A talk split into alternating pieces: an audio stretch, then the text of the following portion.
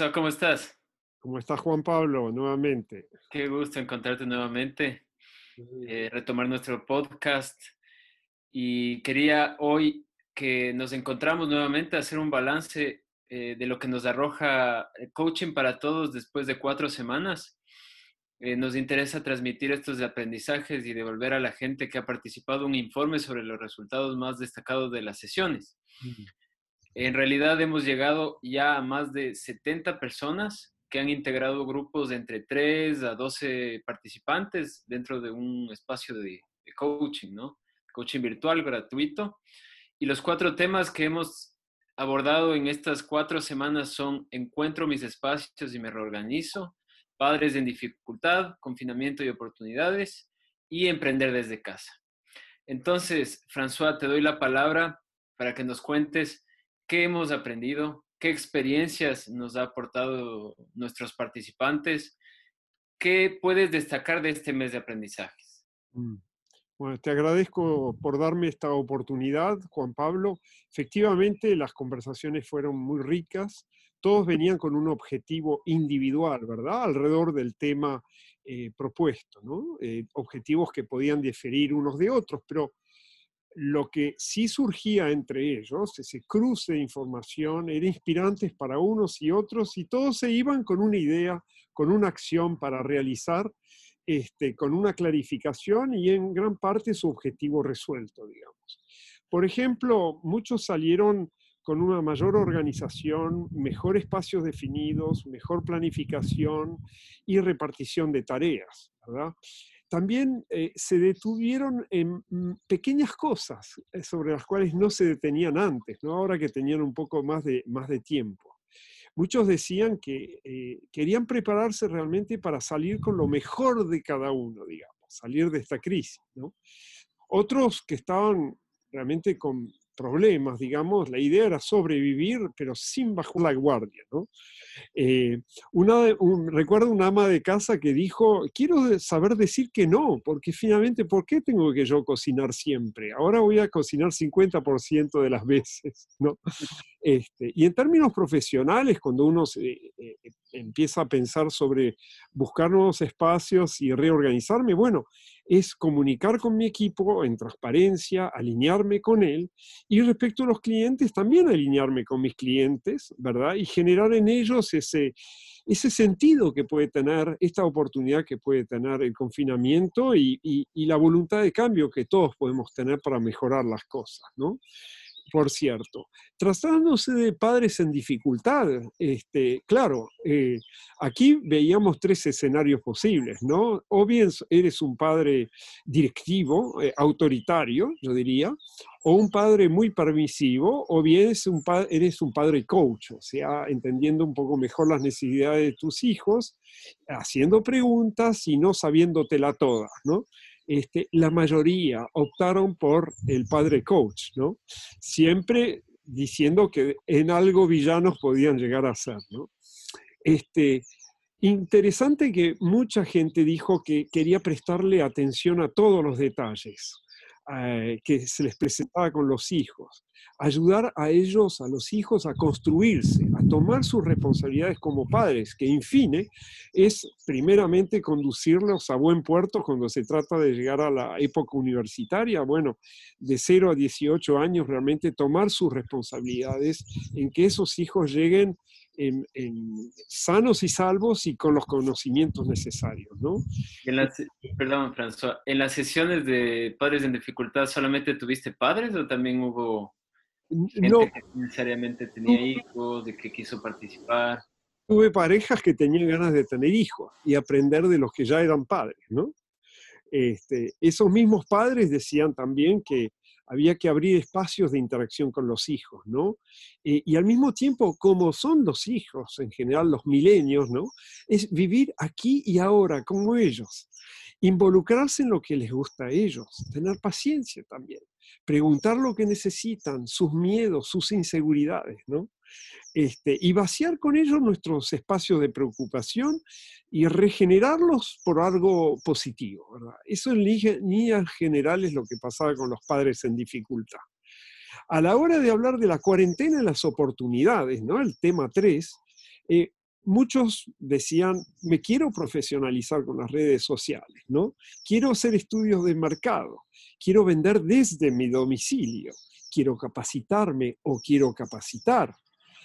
Quiero, en definitiva, construir mis sueños de una vez, ¿verdad? Estar también abierto a los problemas y su resolución, eh, en fin, con respecto a la información, tener un poco la política del samurái, que es quien absorbe toda esa información, queda muy atento a lo que está haciendo su enemigo, hasta el último momento en que decide generar un gesto para neutralizar el enemigo. ¿no? Por eso es necesario procesar toda esa información, filtrar lo que es real, lo que es verdadero de lo que es eh, fake, ¿verdad? Falso. En líneas generales, lo que yo sí vi es que todos decidían hacerse de un plan B frente a estos cambios acelerados y pronunciados. Mm. Así es. Dicho esto, bueno, el tema 4 era emprendiendo desde casa, ¿no? Eh, ¿Cómo es eso de emprender desde casa? Emprender para mí, para una ONG, para una empresa, en fin. Pero la mayoría de las personas decidieron primero trabajar su interior para luego proyectarse mejor hacia afuera, ¿no? Transmitir lo que uno sabe, fortalecer mi sentido de responsabilidad, de emprendimiento, de profesionalismo, de confianza, ¿verdad? Este, cumplir con estos sueños, por, por cierto, desarrollar un nuevo métier. Unos cuantos quieren ser coach, por ejemplo, así que a estudiar de coach, por supuesto, trabajar el pitch, el argumento, cómo venderme mejor a los demás y buscar mi público. Este, eso fue el tema 3. ¿Y salieron algunos emprendimientos ya de esto? Sí, sí, sí. Algunas personas que ya trazaron su hoja de ruta en, esa dirección. Sí, por ejemplo, de, a través de lo lúdico, este, hay ciertos coaches que generan nuevas instancias lúdicas virtuales con sus clientes. Eso es un ejemplo. Este, alguien que trabaja en una empresa de tatuaje muy conocido en Panamá, este, ha decidido desarrollar sus aspectos comerciales, empezar a vender seguros desde el domicilio, en fin, este, muy ecléctica la gente, por cierto, ¿no? Y ahora, bueno, eh, esta semana estamos trabajando sobre las nuevas realidades que nos esperan, digamos, cuando salgamos del confinamiento, que no es enseguida, ¿no? Este, bueno, eh, una persona que entiende muchísimo y que orienta, eh, yo diría, eh, entiende geopolítica y orienta gobiernos enteros a, mejorar sus políticas agrícolas y de comercio, este, obviamente dice que que lo que tienen que los países, y en particular los países en vías de desarrollo, es dejar de endeudarse y, más bien promover la, la, transacción con otros países sobre la base de productos genuinos y en particular agrícolas. ¿no?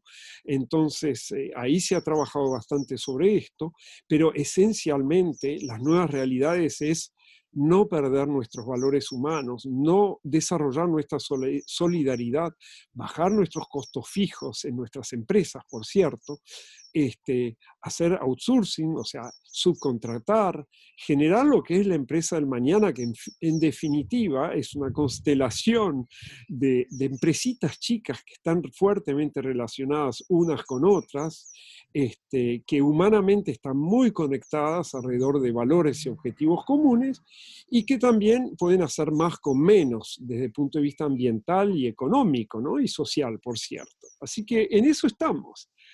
Eh, así estamos, Juan Pablo, con mucho entusiasmo. Sí, sí, todo lo que me cuentas me sorprende, me, me alegra que tengas tan buenos resultados y, y, quería preguntarte por último, la próxima semana, ¿cuál es el tema que nos planteas y cuáles son los pasos a seguir o los objetivos que perseguimos con estas nuevas sesiones, con la continuación del coaching para todos? Estuve preguntándole a la gente con qué quiere seguir. Vamos a seguir así semana a semana, ir construyendo nuevos temas y discutiendo alrededor de cosas que nos preocupan realmente. Eh, hay bastante consenso en que la semana que viene eh, abordemos las estrategias concretas para superar la crisis que se nos viene encima, ¿no? En particular, diseñar mi plan B, superar mis miedos y ansiedades, fortalecer mis amistades también, mis relaciones, sobre las cuales voy a apoyar también mis actividades futuras, ¿verdad? Y afectos, eh, acompañar a la persona que, las personas que son dependientes, en fin, pero básicamente vamos a hablar estrategias. Perfecto. Bueno, ahí estaremos participando. Creo que es esencial ya prepararnos para, para salir eh, de este confinamiento y diseñar alguna estrategia para enfrentarnos a las nuevas realidades que se nos presentan. Así es. importantísimo. Bueno, muchas gracias, François, por compartir con nosotros todos estos resultados y aprendizajes que sin duda serán importantes para los pasados y los futuros participantes porque finalmente son, son aportes importantes que se han hecho a través de diálogos y, las sesiones de, coaching que generan un intercambio importantísimo de ideas. Eh, yo les invito a, los oyentes a seguir a François en sus redes sociales, Facebook, Instagram, LinkedIn. Aquí les, les voy a dejar, se les pase visitar en sus redes sociales a François y no se pierdan la oportunidad de participar en las sesiones gratuitas de coaching. También les voy a dejar aquí el link para la inscripción. Aquellos que están interesados en el mundo del, acompañamiento, también les, les quería anunciar que François tiene ya habilitado su sitio web, que es www.françoiscaisin.com. Y no se olviden de suscribirse al canal de YouTube desde el botón que está acá en la parte de abajo para seguir todos estos podcasts que finalmente dan un resumen de los resultados de este coaching para todos y también aportan mucho al conocimiento de todas las personas interesadas en el acompañamiento. Un abrazo fuerte, François. Muchísimas gracias. Igualmente, Juan Pablo, gracias. La próxima semana.